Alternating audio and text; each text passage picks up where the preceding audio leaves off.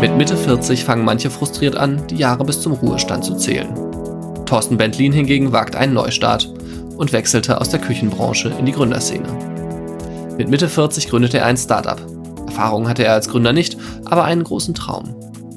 Und so betrat er 2016 in Bielefeld zum ersten Mal eine Bühne bei einem Gründerwettbewerb, um anderen seine Geschäftsidee vorzustellen. Ich hatte dann ähm, mich ein bisschen vorbereitet, das ist so der Running Gag, das ist wirklich so passiert. Ich habe mir auf Amazon ein paar Glitzersterne bestellt. Ich wollte unbedingt gewinnen, das war aber wirklich überhaupt nichts Besonderes. Also es waren vielleicht 30, 35 Besucherinnen und Besucher und da waren, ich glaube, neben mir drei Bewerberinnen und Bewerber auf der Bühne vollkommen unvorbereitet. Ich hatte nur einen unglaublichen Willen, das zu gewinnen. Und ich habe dann, der Höhepunkt äh, meiner Show sozusagen war dann, äh, ich habe dann diese Glitzersterne über meinen Kopf geworfen auf der Bühne und habe gesagt, äh, Maßnahmen sind wie Sterne, die vom Himmel fallen. In Excel-Tabellen bleiben sie auf dem Boden liegen und können nicht umgesetzt werden.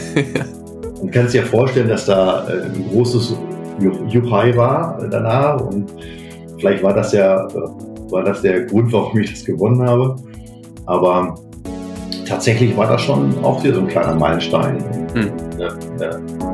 Ich glaube, sich etwas zu trauen, was man vielleicht sonst normalerweise nicht macht. Heute im Podcast der Gründer Opi aus OWL, wie Thorsten Bentlin mit Mitte 40 das Startup Value Desk gründete. Gründerzeit, der Startup-Podcast der Rheinischen Post mit Florian Rinke. Und dem Gründer des Startups Value Desk, Thorsten Bentlin.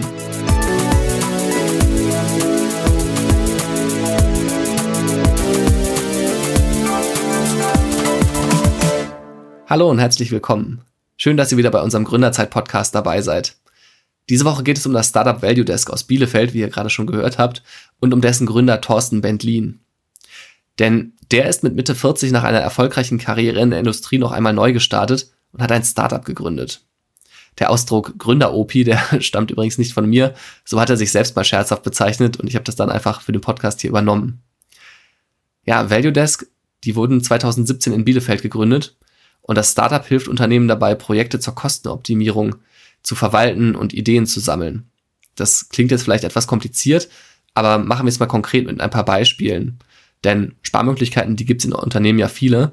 Also man könnte zum Beispiel Verpackungen etwas dünner machen, um Material zu sparen, oder man könnte Waren an einer anderen Rampe anliefern, um Zeit beim Verladen zu sparen.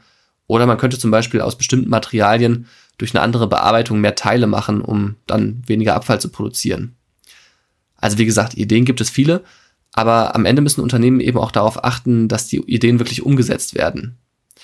Und Thorsten Bendlin ist überzeugt, dass Berater, die für solche Veränderungsprozesse ins Unternehmen kommen, nur bedingt helfen, das dauerhaft sicherzustellen.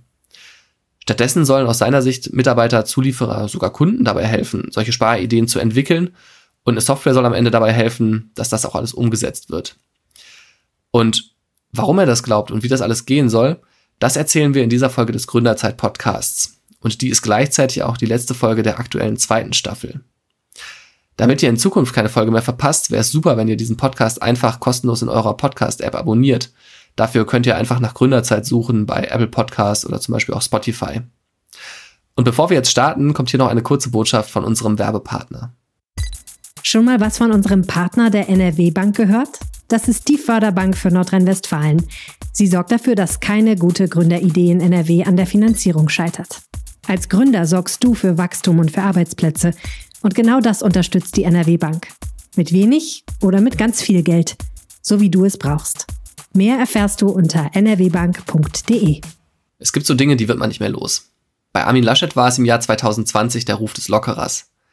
Nach Ausbruch der Corona-Pandemie wurde dem NRW-Ministerpräsidenten von Kritikern immer wieder unterstellt, zu früh und zu weitreichend die Einschränkungen zur Eindämmung des Coronavirus zu lockern. In Wahrheit war die ganze Sache natürlich etwas komplizierter, aber dieses Bild, das hat sich einfach festgesetzt in den Köpfen. Und man muss sagen, daran hatte auch ein Satz von Laschet Anteil, den er relativ früh in der Pandemie in einer Sitzung der CDU gesagt haben soll. Denn damals begründete er die Öffnung von Möbelhäusern in NRW damit, dass NRW das Land Zitat, der Küchenbauer sei. Der Satz war natürlich fatal in der Außenwirkung, aber bei den Fakten hatte Laschet zumindest recht, denn die Küchenindustrie ist in NRW wirklich eine ziemliche Größe und das speziell in einer Region, in Ostwestfalen-Lippe, kurz OWL. Es gibt ja auch die sogenannte Küchenmeile hier in Ostwestfalen. Das ist äh, ein Zusammenschluss von, von Möbel- und Küchenmöbelherstellern. Ich weiß, wie viele sind, vielleicht 25 aktuell.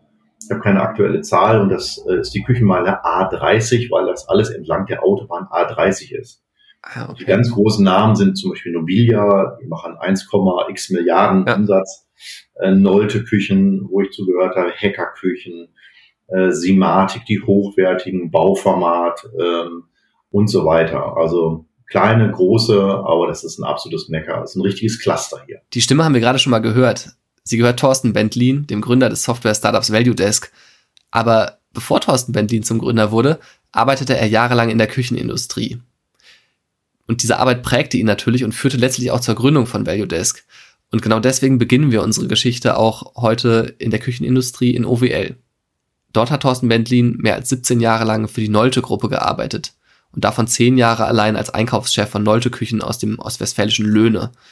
Nolte Küchen, das ist einer der größten Küchenhersteller Deutschlands und vielleicht hat ja der eine oder andere von euch auch so eine Nolte Küche bei sich zu Hause stehen. Thorsten Bentlin jedenfalls, der hatte viel Verantwortung, der musste mit Millionenbudgets umgehen und auch Mitarbeiter führen. Das war alles in allem eine tolle Karriere, aber das reichte ihm nicht. Und deswegen fing er mit Mitte 40 nochmal ein Studium an und machte seinen MBA. Also ich glaube schon, dass ich ein umtriebsamer Mensch war und bin. Ähm, ich habe schon so mein Leben lang so nebenberufliche Studien gemacht. Ähm, und ich bin sehr dankbar dafür, dass mein Arbeitgeber, mein Arbeitgeber mir das alles ermöglicht hat. Und es war mein Traum, nochmal ähm, eine andere Perspektive äh, wahrzunehmen und einzunehmen. Ja, so ein MBA, ich mache es nicht für den Titel, sondern ich mache es dafür, um mich persönlich weiterzuentwickeln, ähm, um vielleicht auch einen generalistischeren Blick zu bekommen, um andere Menschen kennenzulernen. Und ähm, das in dem Studiengang war sehr spannend, weil es international war, hatten also Module in Österreich, in, in Hongkong, in Silicon Valley, in Washington. Und das war eine extrem prägende Zeit für mich. Und mhm. ähm, und da ist sicherlich auch ähm, nochmal dieses ähm, intrinsische ähm, Entrepreneurship-Gehen nochmal in mir geweckt worden. Das kann ich nicht leugnen. Ist es dir schwer gefallen, dann nochmal so zu lernen, zu büffeln? Überhaupt nicht. Ne. Also ich kriege rote Wangen immer, wenn ich aufblühe. ähm, und äh, das hatte ich da gefühlt immer, wenn ich da war, weil das eine extrem herausfordernde, spannende Zeit war mit vollkommen anderen Themen. Ähm, also zum Beispiel habe ich meine Hausarbeit geschrieben, daran kann ich mich noch erinnern, ähm, waren wir in Silicon, äh, waren wir in Washington und es ging damals über das Fracking. Mhm. Das war äh, zu der Zeit noch ein relativ neues Thema. Und wie schafft äh, die USA eine höhere Unabhängigkeit vom Öl zu bekommen, auch politisch gesehen? Und das mhm. war ein extrem spannendes Thema, mit dem ich mich sonst nie beschäftigt hätte. Ne? Ähm, auch äh, Verteilung von Mächten und, und politische Einflussnahmen das war ein extrem starkes Thema. Und ein anderes spannendes Thema war unser Strategieprofessor ähm, Gary Stockport, ist ein Engländer und ähm, von dem habe ich so viel gelernt an, an, ähm, an Haltungsfragen auch. Ähm, das hat mich sehr, sehr geprägt, muss ich sagen. Und wenn du älter bist, ähm, sag mal über 40, dann stehst du voll im Leben, auch in der Regel voll im Berufsleben oder hast natürlich eine andere Reflexion auf, auf Management-Themen auch, weil du es aus dem Alltag kennst oder eben auch nicht und kannst das ganz anders verwerten und kannst es ganz anders reflektieren, als wenn du vielleicht Anfang oder Mitte 20 bist, meiner Meinung nach. Thorsten Bendlin musste damals nicht nur Job und Studium unter einen Hut kriegen. Der Bielefelder war zu diesem Zeitpunkt auch alleinerziehender Vater, nachdem seine Töchter zu ihm gezogen waren. Aus persönlichen Gründen heraus. Das war sicherlich nochmal eine ganz besondere Herausforderung auch, sicherlich, um dem gerecht zu werden. Die Töchter waren zu dem Zeitpunkt ähm, 16, 17, 15, 16, 17. Gut, die haben hier ihr Abitur gemacht in Bielefeld und als ich dann hier zugezogen bin, war mein Ansinn, dass sie hier noch ein gutes Abitur machen ich bin so ein Fan von den, von den Triple A's, ne? Ähm, also Abitur, 18 und Autoführerschein. Und äh, dieses Triple A habe ich dann auch hinbekommen als Vater, ja. Das Schwierigste war das mit dem Autoführerschein, weil die wollten das gar nicht unbedingt machen, so wie das auch mhm. die junge Leute heute gar nicht unbedingt wollen. Die gesagt, macht das, was ihr habt, das habt ihr. Job, Studium, Erziehung. Für mich klingt das nach einer ziemlich stressigen Zeit. Doch ausgerechnet in diese Phase fiel Thorsten Bentelins Entscheidung, mit Mitte 40 nochmal einen Neuanfang zu wagen. Er wollte gründen. Und natürlich habe ich mich gefragt, ob das plötzlich kam oder ob der Gedanke nicht am Ende schon viel länger in ihm herumgeisterte. Jahre. Ja, also ich, äh, ich habe mal das Wort kennengelernt von nicht Entrepreneur, sondern Intrapreneur. Ja, ist immer doof, wenn man über sich selber spricht, aber ich glaube schon, dass man so ein gewisses Gen haben muss, so ein Verwirklichungsgen, ähm, dass man was auf die eigene Beine setzen will. Und ich glaube, das hatte ich schon sehr lange. Und äh, ich glaube, zwei Zustände haben dazu geführt, dass ich es dann wirklich gemacht habe oder vielleicht sogar drei Zustände. Zum einen habe ich ähm, die Herausforderung der Industrie tatsächlich gesehen, wie schafft man es, Teams, Mitarbeiter und Mitarbeiter dauerhaft zu begeistern und zu befähigen, dass sie an ihren Optimierungsmaßnahmen arbeiten. Zum anderen habe ich festgestellt, wie herausfordernd es ist für die Industrie, wenn Beratungsunternehmen drin sind.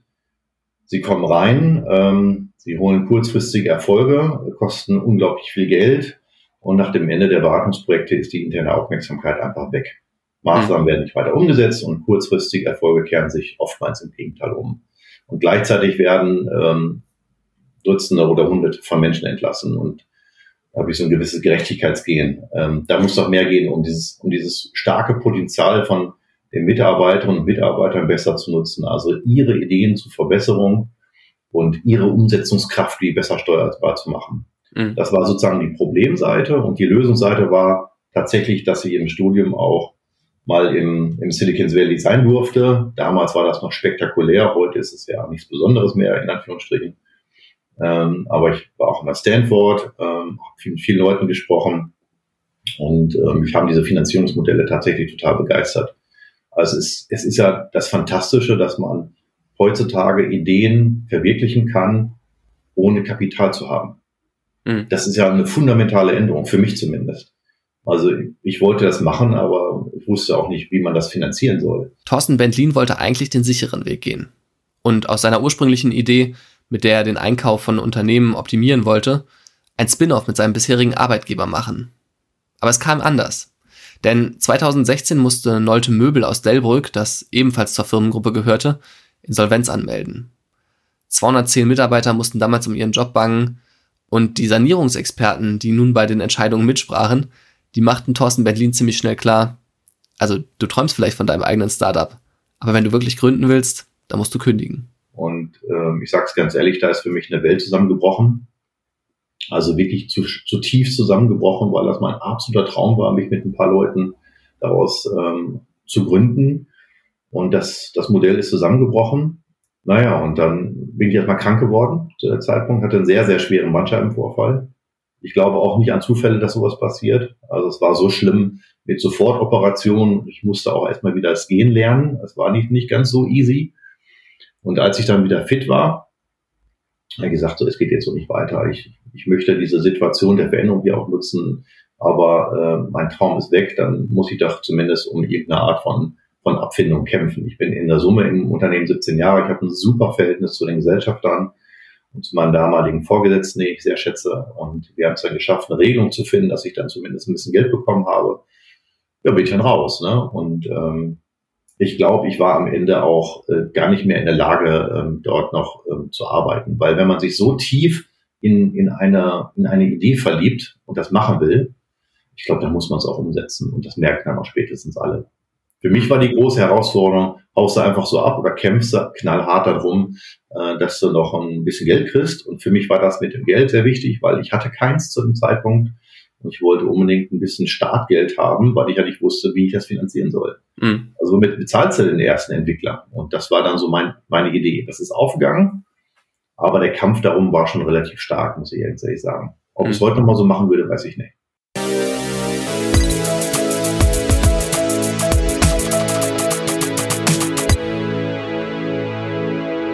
Thorsten Bentlin hatte eine erfolgreiche Karriere. Er war alleinerziehender Vater, stand mitten im Leben und natürlich stellt man sich da die Frage, was würde sich durch so ein Startup verändern? Also würde das nicht viel zu viel Chaos bringen? Aber er hatte sich entschieden. Er wollte es unbedingt. Und 2016 liest er dann eine Anzeige für eine Veranstaltung in der Bielefelder Tageszeitung Neue Westfälische. Dein Tag zum Gründen. Das ist nur ein ganz kleines Gründerevent gewesen, denn die Startup-Szene in Bielefeld, die war damals ehrlich gesagt noch gar nicht so äh, stark ausgeprägt. Aber es war eben auch eine Chance, die eigene Idee mal vor Publikum zu präsentieren. Und deshalb geht Thorsten Bentlin damals hin. Ich hatte dann ähm, mich ein bisschen vorbereitet. Das ist so der Running Gag. Das ist wirklich so passiert. Ich hatte mir auf Amazon ein paar Glitzersterne bestellt. Und ich wollte unbedingt gewinnen. Das war aber wirklich überhaupt nichts Besonderes. Das war nicht wie so ein Rheinland-Pitch heutzutage bei euch in, äh, in, im, im Rheinland. Ne, heißt ja, glaube ich, so ähnlich. Mhm. den Summit dort. Also es waren vielleicht 30, 35 Besucherinnen und Besucher und da waren, ich glaube, neben mir drei Bewerberinnen und Bewerber auf der Bühne. Ich war vollkommen unvorbereitet. Ich hatte nur einen unglaublichen Willen, das zu gewinnen. Und habe mich dann auf die Bühne gestellt. Meine damals 17-jährige Tochter war, saß neben mir, die ist in, im Boden versunken voller Scham, was der, was der Vater da macht. Und ich habe dann, der Höhepunkt äh, meiner Show sozusagen war dann, äh, ich habe dann diese Glitzersterne über meinen Kopf geworfen auf der Bühne, habe gesagt, äh, Maßnahmen sind wie Sterne, die vom Himmel fallen. In Excel-Tabellen bleiben sie auf dem Boden liegen und können nicht umgesetzt werden. und kannst dir vorstellen, dass da äh, ein großes Juchai war äh, danach und vielleicht war das ja, äh, war das der Grund, warum ich das gewonnen habe. Aber tatsächlich war das schon auch wieder so ein kleiner Meilenstein und, mhm. und eine, eine, ich glaube, sich etwas zu trauen, was man vielleicht sonst normalerweise nicht macht und habe dann wieder dadurch andere Leute kennengelernt, wie den Gründer der Founders Foundation aus Bielefeld, der Sebastian Borek. Founders Foundation, das klingt total nach Zukunft, habe ich gedacht, als ich das erste Mal davon gehört habe. Und das ist ja auch wirklich ein ziemlich visionäres Konzept, was ganz viel bewirkt hat für die Entwicklung der Startup-Szene in Ostwestfalen-Lippe. Denn die Organisation hilft Startups und speziell Gründertalenten bei der Entwicklung durch verschiedene Kurse, Angebote, auch Kontakte. Und das ganze Projekt wird maßgeblich von der Bertelsmann Stiftung finanziert, noch so einem großen Namen aus OWL. Die Stiftung wurde aktiv, weil man irgendwann gemerkt hatte, dass viele junge Gründertalente die Region verließen, abwanderten, obwohl man deren Expertise doch eigentlich äh, gut gebrauchen konnte. Denn eigentlich ist das ja eine super Region wirtschaftlich gesehen. Es gibt da total viele bekannte Unternehmen wie Bertelsmann, Miele, Dr. Oetker oder auch den Landmaschinenhersteller Klaas. Also ganz, ganz viele Unternehmen, die eigentlich Kontakte zu Startups gut gebrauchen konnten. Da sollte die Founders Foundation helfen. Und deswegen wurde sie 2016 als gemeinnützige Gesellschaft gegründet. Und in dem Jahr, in dem Thorsten Bendlin die Glitzersterne warf, über die wir gerade gehört hatten, war die Foundation also gerade mal, ja, ein paar Monate alt und auch noch ziemlich neu am Markt. Aber trotzdem konnte Sebastian Borek, der äh, Gründer der Founders Foundation, Thorsten Bendlin ziemlich direkt helfen. Denn das war der Preis, den Thorsten Bendlin bei diesem Dein Tag zum Gründen gewinnen konnte und auch gewonnen hat. Ein Coaching mit Sebastian Borek von der Founders Foundation. Mit dem hatte ich dann wenige Tage später ein Gespräch und hatte ihm dann so meinen Businessplan gezeigt, so auf 80 Seiten, wie man das so schön macht. Und er hat dann zu mir gesagt, Thorsten, das ist ja alles ganz gut und schön, was du hier aufgeschrieben hast, aber mit so einem Businessplan wirst du das nicht realisieren können, was du da vorgenommen hast. Äh, komm mal in unsere Founders ähm, Academy. Und äh, okay, wenn das unbedingt sein muss, dann, dann mache ich das. Das ist ein Acht-Wochen-Programm, habe ich beworben, wurde angenommen und saß dann mit, ähm, mit so 40 Leuten um mich herum. Der jüngste war so alt wie meine Tochter, 17. Ja, aber man, man ich glaube, man darf sich für nicht zu schade sein. Das ist eigentlich so das Learning daraus. Wenn man etwas glaubt, dann muss man wirklich ähm, in der Lage sein, ungewöhnliche Wege zu gehen und sich weit über seine Grenzen hinaus äh, weiterzuentwickeln. Mhm. Und keine Scham entwickeln, keine Scham. Thorsten Bentlin hat sich dann für das Accelerator-Programm der Founders Foundation beworben und wurde auch aufgenommen. Und in so einem Accelerator, da können Gründertalente an ihren Ideen arbeiten und bekommen dabei professionelle Unterstützung. Und so war es eben auch bei Thorsten Bentlin, der sich noch gut daran erinnern kann, wie er bei einem Treffen in Paderborn saß und einem Professor zuhörte. Und neben mir tatsächlich saßen Dennis und Ingo, die später meine Co-Founder geworden sind. Mhm. Aber die hatten so ihr ganz eigenes Thema, was genau wissen wir nicht mehr. Aber irgendwann sind sie zu mir rübergerollt in so einer Abendsession, haben zu mir gesagt, Thorsten, naja, für dein Alter bist du ja relativ cool, äh, können wir bei dir mitmachen, weil unsere Idee taugt nichts. Dennis und Ingo. Das sind Dennis Kutraro und Ingo Rossdeutscher, zwei damals Ende 20-Jährige, die sich an der Uni schon während des Studiums kennengelernt hatten. Und die beiden arbeiteten jetzt acht Wochen lang zusammen mit Thorsten Bentlin an der Idee. Sie erstellten ein Pitch Deck, also so eine Präsentation, in der man die Idee erklärt und sich vorstellt. Und sie feilten immer wieder an diesem Konzept, um es dann auf einer großen Bühne bei einem Wettbewerb zu präsentieren. Da haben wir leider nur den zweiten Platz gemacht. Aber immerhin, die zweiten werden die ersten sein. Vielleicht hattest du und die Sterne nicht dabei. Denn. Ich hatte die Sterne nicht dabei, genau. Also vielleicht hat es daran gescheitert, genau. Doch auch der zweite Platz zeigte Thorsten Bentlin erneut, dass er auf dem richtigen Weg war. Und so stellte sich am Ende des Programms für ihn die Frage, wie es jetzt nun eigentlich weitergehen sollte. Allein oder mit den beiden Jungs? Dennis Kutraro, der hatte damals gerade seinen Master in Mathematik und Wirtschaft an der Universität in Bielefeld abgeschlossen und Ingo Rossdeutscher wiederum hatte kurz zuvor einen Bachelor in Physik gemacht. Und die beiden kannten sich seit Jahren, die hatten einen ganz guten Hintergrund, also wissenschaftlichen Background, und sie hatten vor allen Dingen auch schon gemeinsam ein Unternehmen gegründet. Die beiden hatten also, brachten vieles mit, was äh, Thorsten Bentlin gut helfen konnte. Und nun wollten sie auch deswegen gemeinsam an Value Desk arbeiten.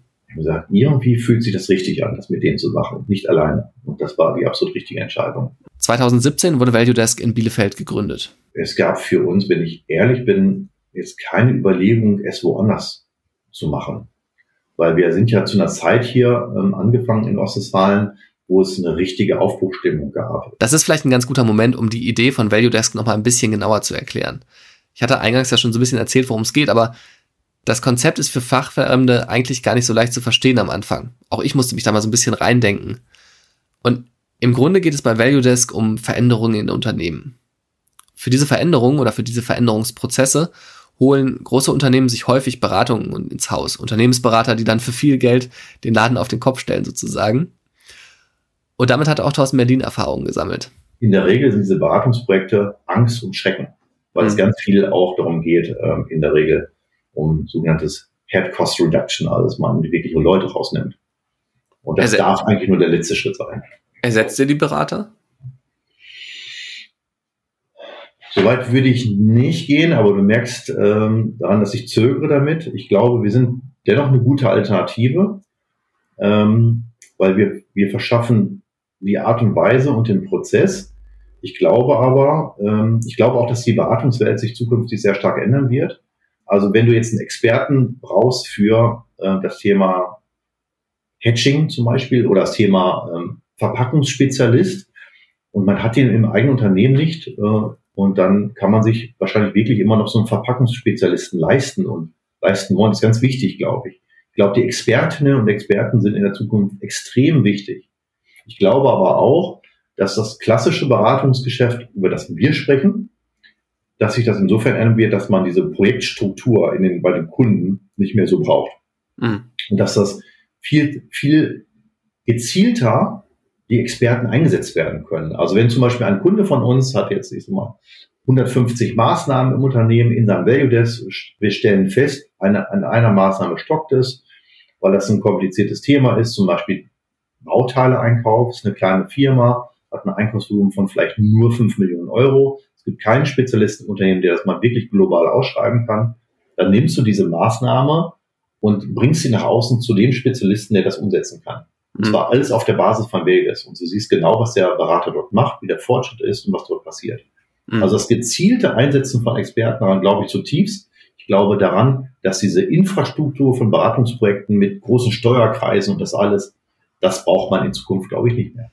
Im Grunde will Value Desk also dafür sorgen, dass sich die Kultur im Unternehmen ändert. Dass sich also Unternehmen permanent selbst verbessern. Und dafür hat das Startup eine Software entwickelt, mit der man Optimierungsmaßnahmen organisieren kann. Also dazu wurde zum Beispiel eine Wissensdatenbank mit Beratermaßnahmen aufgebaut. Und diese Maßnahmen kann man dann auch abrufen und auch langfristig natürlich verfolgen an den Umsetzungsschritten, die andere dann wiederum gehen. Welche dieser Maßnahmen funktionieren überhaupt? Und dann kann man daraus wiederum Handlungsempfehlungen ableiten.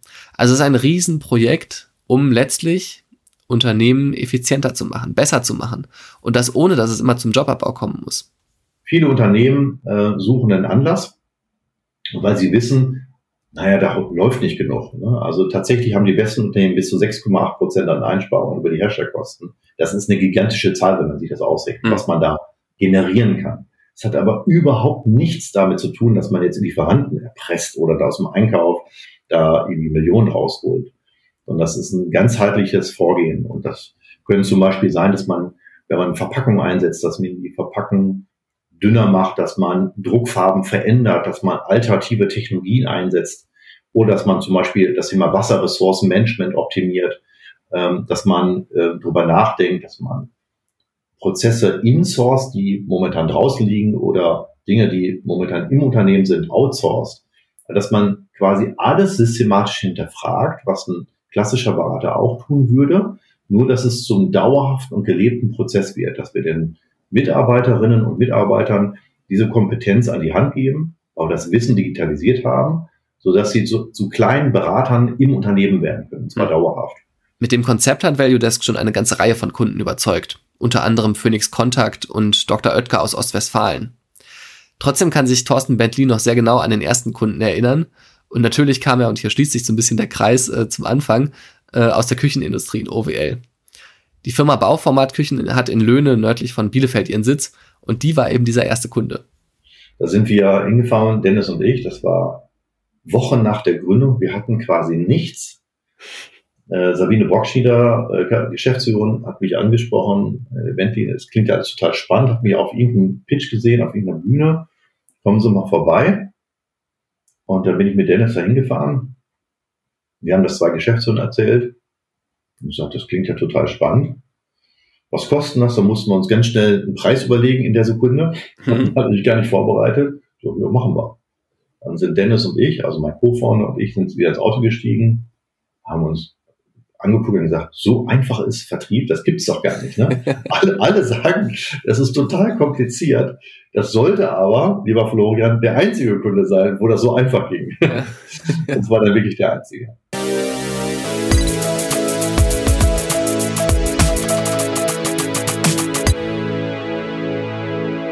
In Ostwestfalen haben viele namenhafte Mittelständler ihren Sitz. Miele, Dr. Oetker, die Namen haben wir schon ein paar Mal gehört, auch der Landmaschinenhersteller Klaas. Und was all diese Unternehmen eint, das sind Familienunternehmen und die wurden über Jahrzehnte hinweg aufgebaut und immer wieder weiter verbessert. So etwas funktioniert grundsätzlich heute natürlich auch noch, aber gerade im Startup-Bereich steht man über kurz oder lang vor der Entscheidung, ob man sich vielleicht um Risikokapital bemühen sollte oder nicht. Denn Risikokapital ist für die Geldgeber natürlich ein Risiko, aber halt auch eben eine riesige Chance, an einem total guten Unternehmen frühzeitig beteiligt zu sein. Denn Risikokapital, das zündet den Turbo in so einem Startup. Das hilft dabei, sich schneller zu entwickeln als Konkurrenten, weil man mehr Personal einstellen kann, weil man mehr Geld für Werbung hat und so weiter. Und auch Thorsten Bentlin und seine Mitgründer haben sich irgendwann mit Risikokapital beschäftigt und der Frage, ob das für sie bei Value Desk in Frage kommt. Aber die ersten Schritte als Unternehmer, die mussten sie noch aus eigener Tasche bezahlen, beziehungsweise mit Geld, das sie sich beispielsweise von Bekannten geliehen hatten. Und wir Gründer haben uns dann zusammengestellt und gesagt, so, ähm, Open Book, was braucht jeder von uns? Und ich glaube, ich kann das mal sagen, das ist das Schöne, wenn man so frei ist. Ne? Ähm, also Dennis und Ingo haben gesagt, okay, wir wohnen in der WG, wir brauchen 1500 Euro brutto. Und ich habe, ich meine, dreieinhalbtausend Euro brutto gesagt. Das habe ich mhm. noch die ganzen ersten Jahre verdient. Und ich habe gesagt, ich brauche ein bisschen mehr. Ich, hab, ich muss irgendwie so zwei Kinder noch versorgen. Ich habe auch ein bisschen was ja noch bekommen. Das kann ich davon abschmelzen sozusagen. Aber also insofern sind wir minimal invasiv da reingegangen. Hm. Und jeder hat gesagt, was er braucht. Thorsten Bentlin bekam auch ein Darlehen von einem Unternehmer-Ehepaar, das er seit Jahren kannte. Und er hat mir erzählt, dass er sich ziemlich lange geziert hat, das Geld wirklich anzunehmen und dass er im Falle eines Scheiterns wahrscheinlich irgendwie abends noch an der Tankstelle ausgeholfen hätte oder so, nur damit er es zurückzahlen kann. Aber das Geld war für die Unternehmer gut angelegt ähm, und ihm hat es unglaublich geholfen beim Aufbau der Firma, weil man davon natürlich zunächst Ausgaben decken konnte. Und auch in Verhandlungen beispielsweise verbesserte sich die Position der Gründer total, weil man auf die Frage von Investoren, ob man Geld brauche, einfach antworten konnte, nö, eigentlich nicht. Nicht dem Geld hinterher zu laufen, sondern such dir das Geld, wenn du es nicht brauchst. Das ist quasi das größte Learning in der ganzen Startup-Welt. Ne? Seit der Gründung von Value Desk bestimmt das Unternehmen Thorsten Bendins Leben die Launen sind so dermaßen abhängig davon, ob du jetzt nicht nur ein gutes Jahr, sondern ob du einen guten Vormittag hattest. Weil am Vormittag denkst du, mein Gott, wir sind das nächste Salesforce auf diesem Planeten. Und Nachmittag weißt du nicht, wie das nächste halbe Jahr ähm, äh, überleben willst. Mhm. Das ist so krass, Florian, wirklich. Das ist unglaublich. Und da muss man selber eine sehr, sehr große Widerstandsfähigkeit entwickeln, um mhm. das durchzuhalten, ja. Wie hast du die entwickelt? Indem man ähm, sich davon ähm, überzeugt, also in den schlechten Momenten, was man alles schon geschafft hat, das vergisst man nämlich, man guckt zu wenig zurück. Und wenn mir Leute sagen, boah, Thorsten, was habt ihr alles erreicht? Sag ich, was haben wir denn groß erreicht? Wir sind doch nichts. Thorsten Bentlin sagt, man müsse sich in solchen Momenten vor Augen führen, wen man schon alles überzeugt habe. Mitarbeiter, Investoren, Kunden. Das sind solche Gedanken, die in solchen Momenten irgendwie helfen würden. Und es gibt ja eine ganze Reihe von Erfolgsmeldungen und von erfolgreichen äh, oder von Erfolgserlebnissen in der Firmengeschichte. Ende 2020 zum Beispiel, da kann das Team eine Seed-Finanzierungsrunde abschließen. Das heißt eine sehr frühe äh, Finanzierungsrunde. Aber die Summe, die ist ganz erstaunlich. 3,2 Millionen Euro bekommt Value Desk nämlich von Investoren wie Unternehmertum Venture Capital Partners aus München. Und trotz dieser Summe hält allein Thorsten Bentlin immer noch weiterhin knapp die Hälfte der Anteile. Ja, die drei Gründer, die hatten sich im Sommer zusammengesetzt und überlegt, wie es mit der Firma weitergehen soll und in welchem Tempo und sich dann für Risikokapital entschieden. Wir haben uns dann zu entschieden, wir glauben daran, dass es wirklich ein Potenzial gibt, da, da was Großes raus machen zu können. Vielleicht sogar mit weltweiter Bedeutung. Ähm, so eine Chance hat man selten im Leben. Ich in meinem Alter habe die nur ein einziges Mal. Ich glaube nicht daran, dass ich nochmal so eine Chance bekomme. Und ich glaube auch meine beiden Jungs, Dennis und Ingo, da müssen schon viele gute Sterne zusammenkommen, um sich so eine Chance zu erarbeiten, dass man überhaupt die Option hat, dass ob es was wird, ist oder was anderes. Mhm. Also haben wir uns dann entschieden, okay, wir machen es groß. Wir wollen niemals unter unseren Möglichkeiten bleiben. Das ist unser Spruch dazu. Es gilt intern wie extern. Die Bielefelder Zeitung Neue Westfälische hat bei einem Artikel über Value Desk mal die Überschrift gewählt, dieser Gründeroper zeigt den Jungen, wie es geht. Und mal abgesehen davon, dass Thorsten Bentlin erst Anfang 50 ist, also noch weit vom Seniorenalter entfernt, stellt sich natürlich die Frage, stimmt das überhaupt? Oder lernt nicht er auch viel von den anderen beiden? Ich glaube, die Kombination ist sehr kraftvoll. Also ich alleine, ja, wäre ganz nett, aber ich glaube, ich in der Kombination mit, mit einem anderen Mindset, mit anderen Leuten, die ein anderes Denken mitbringen, ich glaube, das ist halt das Besondere und das ist auch das Kraftvolle. Darum finden uns auch Investoren entspannt. Ne, also junge, schlaue Leute mit dem Gründeroper, der, der aber trotzdem versteht, was da draußen passiert, ist, glaube ich, eine sehr, sehr kraftvolle Kombination. Mhm. Ich glaube, alleine wäre ich halt ein Freelancer von, von Tausenden. Stattdessen ist er nun Geschäftsführer eines Startups, das Kunden wie Dr. Oetker gewinnt. Also so eine Marke, die wohl jeder in Deutschland kennt, der Tiefkühlpizza isst oder auch mal Puddingpulver kauft. Und Dr. Oetker ist ein Riesenname, aber auch ValueDesk hat sich schon bezahlt gemacht, offenbar. Denn die Software von ValueDesk kam erst nur testweise zum Einsatz und inzwischen wird sie laut Thorsten Bentlin inzwischen in mehreren Ländern eingesetzt. Und dann haben sie gesagt, wir haben ja auch noch so, ein, so eine Bürofläche leer stehen, wollt ihr nicht einziehen? nee, auch Zumindest habe ich gelesen, dass sie am, am, alten Markt oder dass sie am alten Markt in Bielefeld, also direkt neben Bankhaus Lampe in einem Oetker-Gebäude jetzt residiert. Auch das ist Zufall. Also ich, ich habe ganz normal bei, das, das war ausgeschrieben auf Immobilien Scout, ne, kann man ja sagen. Mhm. Äh, ich habe da einfach beim, beim ähm, Immobilienmakler angerufen und ich wusste nicht, wer dahinter steckt. Ähm, jedenfalls nicht als, als Grundfläche. Naja, und ich habe das, das ist, das ist hier das Wahrzeichen von Bielefeld neben der Spanburg. Ne? Also es ist schon was ganz Besonderes. Also wirklich was Besonderes. Und ähm, das ist sogar im Bankhaus Lampe, nicht nur an, sondern im. Und das hat auch einen Grund, weil, so wie ich das verstanden habe, es wurde für unglaublich viel Geld äh, nicht nur saniert, sondern neu gebaut, nur diese historische Fassade stehen geblieben. Es sind Millionen reingeflossen direkt am alten Markt. Und ähm, aber Bankhaus Lampe wurde verkauft und haben dann ihre Zentrale nach Düsseldorf verlegt. Und braucht nicht mehr die ganze Bürofläche hier in Bielefeld, was ursprünglich vorgesehen war. Es war also nicht dafür gebaut und gemacht worden, um das zu vermieten. Ich glaube, dann hätte man es nicht so hochwertig ausgestattet.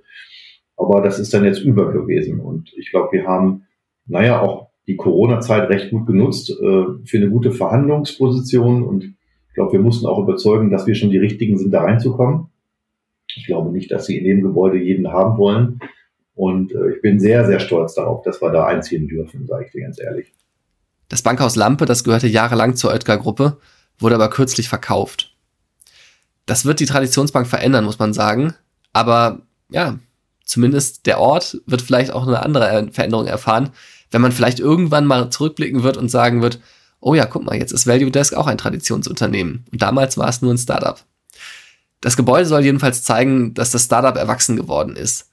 Und dass Bielefeld auch weiterhin das Zentrum des Unternehmens ist. Es gibt zwar inzwischen auch Entwickler in Berlin, die für Value Desk arbeiten und Thorsten Benlin denkt auch über ein Bas äh, Büro in Barcelona nach. Aber Bielefeld, das soll das Herz von Value Desk bleiben. Wir denken durchaus global, aber wir stehen absolut zu unserer Heimat. Also da musste schon viel passieren, bevor ich sagen würde, wir ziehen jetzt mal das Headquarter nach Berlin oder sonst wohin. Ich wüsste gar nicht warum. Hier sitzen Unternehmen von Weltrang, äh, wenn die es doch hier aus schaffen. Und wenn es ein SAP in Waldorf schafft, dann schaffen wir es mit Values in Bielefeld allemal. Mal gucken, ob uns das da gelingt. Das war es für diese Woche mit unserem Gründerzeit-Podcast. Und das war auch tatsächlich die letzte Folge unserer zweiten Staffel. Die wichtigsten News aus der NRW-Startup-Szene, die gibt es übrigens auch jede Woche Freitag in meinem Newsletter Gründerzeit. Den Link packe ich euch nochmal in die Show Notes. Und dort findet ihr auch nochmal den Link zu unseren anderen Folgen. Denn wir hatten in dieser Staffel ja wieder total spannende Gäste, wie ich finde. Also zum Beispiel den Gründer von Get Your Guide, Johannes Reck, dessen Reisestartup durch die Pandemie in eine schlimme Krise schlitterte. Oder die Grünen-Politikerin Alexandra Gese, die in Brüssel die Macht von Facebook und Co. brechen will. Oder natürlich auch den Gründer der Scout-Gruppe, Joachim Schoss, der sich nach einem schweren Unfall zurück ins Leben kämpfen musste. Wenn ihr in Zukunft keine Folge mehr verpassen wollt, dann abonniert doch gerne den Gründerzeit-Podcast über eure Podcast-App. Und natürlich freuen wir uns auch immer sehr über Bewertungen, zum Beispiel bei Apple. Also, das war's für diese Woche und bis demnächst. Macht's gut.